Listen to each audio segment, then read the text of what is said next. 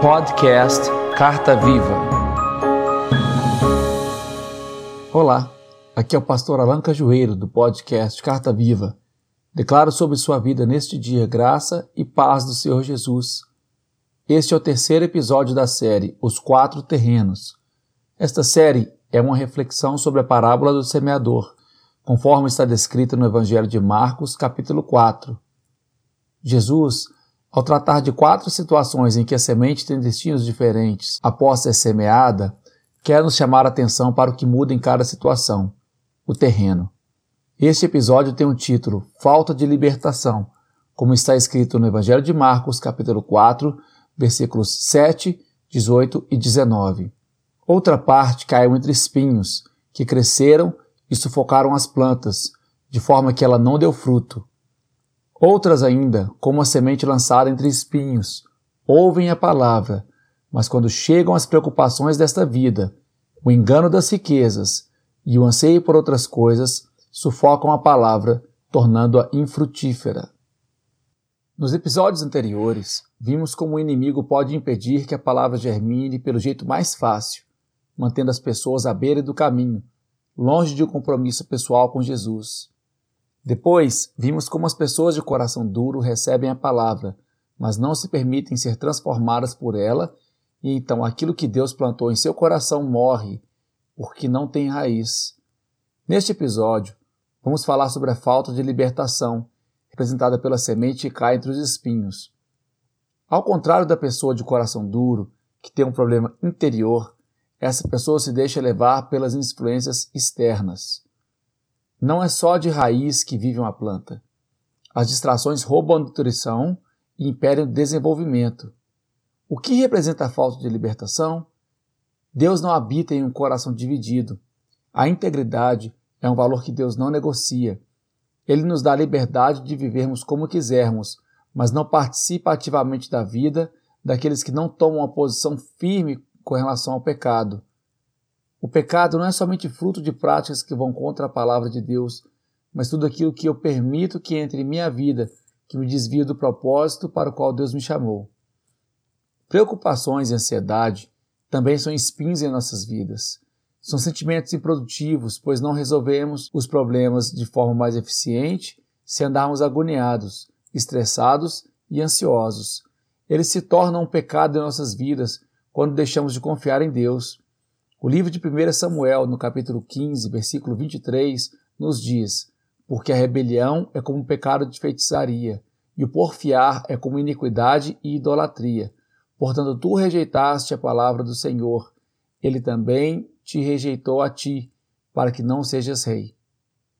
Vemos nesse texto o profeta Samuel dando a sentença final a Saul, em que Deus o rejeita como rei de Israel, porque a sua preocupação em ser relevante de agradar a Deus à sua maneira, afetou a forma em que Saul confiava em Deus.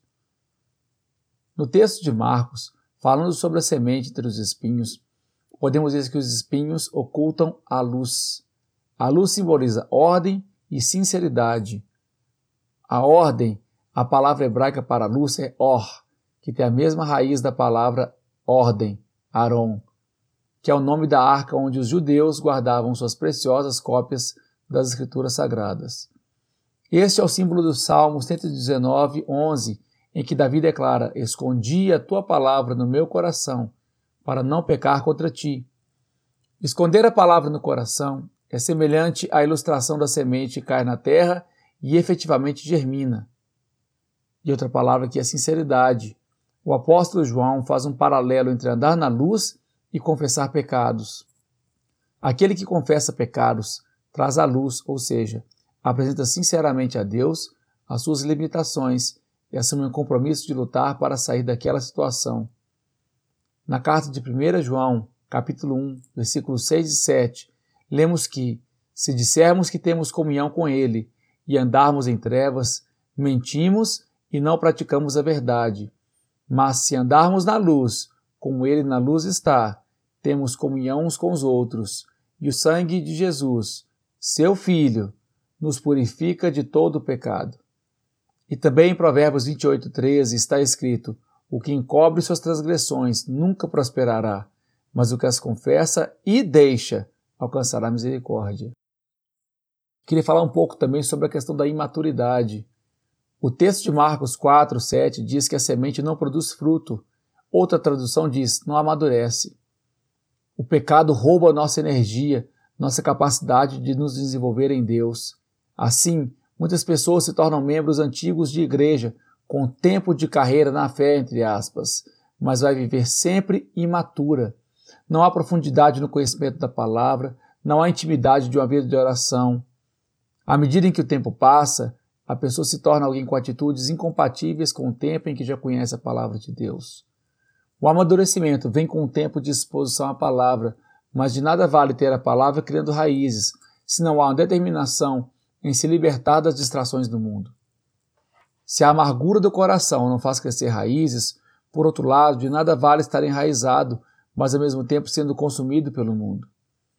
Veja que a pessoa que se comporta como a semente que caiu entre os espinhos não morre, mas fica impossibilitado de dar fruto, por três aspectos que Jesus menciona no texto de Marcos. Primeiro, preocupações com o mundo significam falta de confiança em Deus. Segundo, o engano das riquezas, a insegurança de depender dos recursos deste mundo para se sentir completo e realizado. Quanto mais se tem, mais se quer ter. E terceiro, anseio por outras coisas, um eterno estado de insatisfação em que a pessoa fica ansiosa e não sabe nem mais por quê. Pecado tem nome. Todo pecado é um comportamento, pensamento e palavra que me tira do caminho de um bom relacionamento com Deus e com as pessoas. Confesse, determine e deixe que tudo que tem roubado o seu tempo, alegria e paz, você tem raiz recebe nutrição. Então vença aquilo que é exterior, que te tem impedido de crescer em Deus. A pessoa nessa situação ela não morre, mas fica infrutífera, incapaz de gerar vida. Propostas indecentes sempre teremos, mas Jesus venceu o mundo para que possamos vencer também juntamente com Ele. Deus abençoe sua vida. Ouça também os episódios anteriores em nossas plataformas digitais. E, se Deus quiser, até o próximo episódio.